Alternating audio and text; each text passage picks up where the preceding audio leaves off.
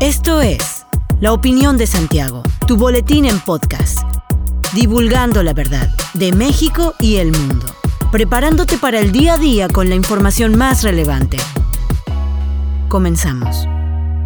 Buen día, bienvenido a La Opinión de Santiago, una dosis breve de información para arrancar el día con lo más relevante a nivel nacional e internacional. El día de ayer la Comisión Nacional del Agua informó que el río Lerma se encuentra en su máxima capacidad y en riesgo de desbordarse a causa de las intensas lluvias registradas en la zona metropolitana del Valle de México durante los últimos días. Este riesgo es de especial atención en el Valle de Toluca ya que es un importante afluente que recibe las descargas residuales de la zona industrial de la región, además de que atraviesa varios municipios. Desde hace una semana el cuerpo de agua ha sido monitoreado por las autoridades federales, estatales y municipales, ya que por las lluvias los niveles habían incrementado de manera peligrosa, lo que implicaría un riesgo de desbordamiento. Protección Civil, la Guardia Nacional y los ayuntamientos que pudieran resultar afectados ya fueron alertados por la Comisión ante el posible desbordamiento del río. También puntualizaron que se está desarrollando una estrategia para salvaguardar a la población radicada cerca del cuerpo de agua. El Servicio Meteorológico Nacional pronostica lluvias muy fuertes en la capital y en algunas zonas del Estado de México para el domingo. Además, los intervalos de lluvias estarán acompañados de rachas de viento de 20 km por hora, descargas eléctricas y posible caída de granizo.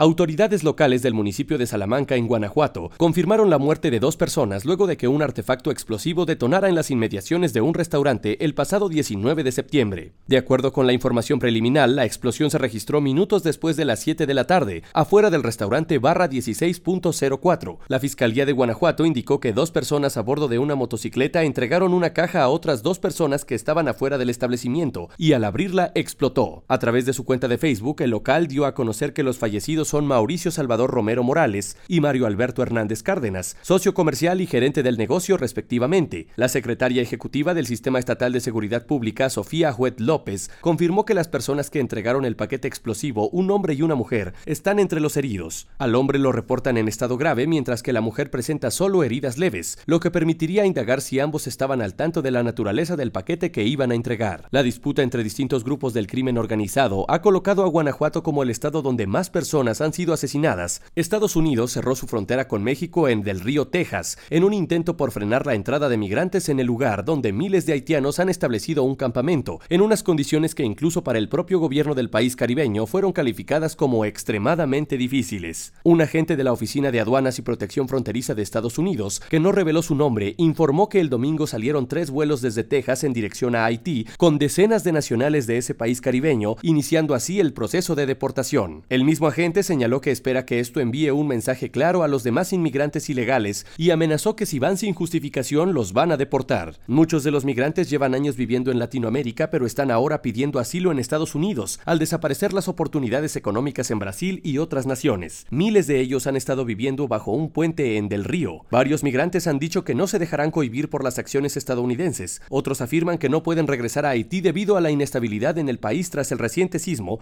Más de 5.000 personas fueron evacuadas por la erupción de un volcán en la isla española de La Palma, uno de los complejos volcánicos más activos del archipiélago atlántico de Canarias, después de una semana en la que se acumularon miles de sismos en la zona. Se trata de la primera erupción volcánica de las Islas Canarias en 50 años, y según las autoridades, entre este grupo de 5.000 personas se encontraban alrededor de 500 turistas. El volcán entró en erupción el domingo, proyectando lava a cientos de metros en el aire. Si bien no se ha informado de víctimas mortales, se confirmó que el volcán seguía activo este lunes. En la localidad de El Paso, la lava ha arrasado una veintena de casas y algunos tramos de carretera, según declaró el alcalde Sergio Rodríguez, y añadió que la lava se está extendiendo por los pueblos vecinos, poniendo en peligro cientos de casas. Un portavoz de los servicios de emergencia regionales dijo que no estaba claro qué trayectoria seguiría la lava para llegar al océano y que las autoridades habían evacuado a las personas con problemas de movilidad de varias localidades costeras, incluida la popular localidad costera de Puerto Naos. La Comisión Nacional de Agua y el Servicio Meteorológico Nacional pronosticaron lluvias intensas para el estado de Querétaro e informaron que podrían alcanzarse acumulados superiores a los 50 milímetros en algunas zonas. Además, las precipitaciones estarán acompañadas de descargas eléctricas y posibles granizadas. Estas precipitaciones se generan por la onda tropical número 31, que recorrerá el centro y occidente de México e interaccionará con un canal de baja presión extendido desde el noreste hasta el centro del país y con inestabilidad atmosférica superior, además de un segundo canal de baja presión sobre el occidente del Golfo de México y el paso de la onda tropical número 32 sobre el sureste del territorio nacional. Debido a dichas condiciones climatológicas, es posible que las lluvias puntuales intensas continúen durante los próximos días, por lo que se exhorta a la población a mantenerse informada sobre las condiciones meteorológicas. Hasta aquí la información de hoy. Regresa mañana para otra pequeña dosis con las noticias más importantes. Mantente bien informado con la opinión de Santiago. Hasta la próxima. La opinión de Santiago. Comprometidos con la verdad.